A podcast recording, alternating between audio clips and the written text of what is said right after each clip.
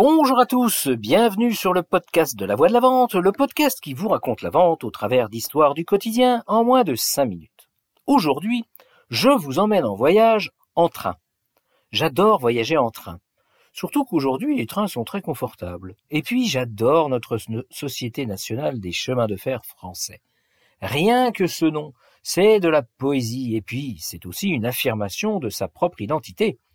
Je dis ça parce que je me suis toujours demandé pourquoi l'acronyme n'était pas SNCFF Bah oui, Société nationale des chemins de fer français.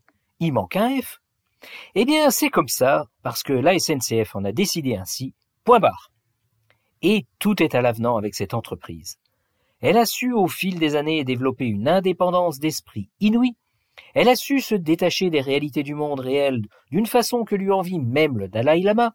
Bref, elle a su créer un monde qui lui est propre et qui dure dans le temps. Comment la société Toyota se permet-elle de lancer un slogan Oser la différence Mais la SNCF, elle, elle ne l'ose pas la différence, elle l'incarne. C'est dans son ADN depuis des lustres. Et elle le revendique haut et fort. Par exemple, quand on prend le train, on n'est pas un simple client, non, non, non, on est un usager. Le produit que cette entreprise te vend n'est pas un vulgaire service de déplacement d'un point A à un point B sur des rails. Non, c'est un service public. Et c'est même une aventure qui t'est proposée, remplie de suspense. On t'y propose des expériences uniques, comme l'arrêt inopiné sur la voie, le poinçonnage du ticket alors qu'il n'est valable qu'une journée. Bah oui, on n'est pas à l'abri d'avoir des usagers tellement accros qu'ils s'amusent à faire des allers-retours du matin jusqu'au soir le terminal de carte bleue qui ne fonctionne pas en sans contact. Et pendant l'hiver 2022, le clou du spectacle, l'appli qui fait râler.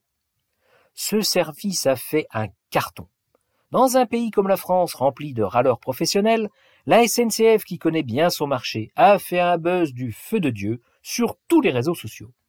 Tant et si bien que même son PDG est sorti de sa réserve naturelle et s'est exprimé publiquement sur ce sujet pour se féliciter du travail accompli par sa grande entreprise, unique au monde.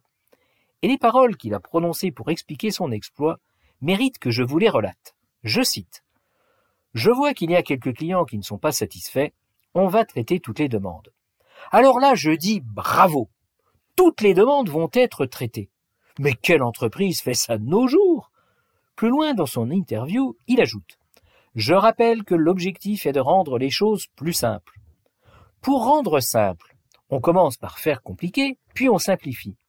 Mais qu'est-ce qu'il y a de choquant dans cette approche?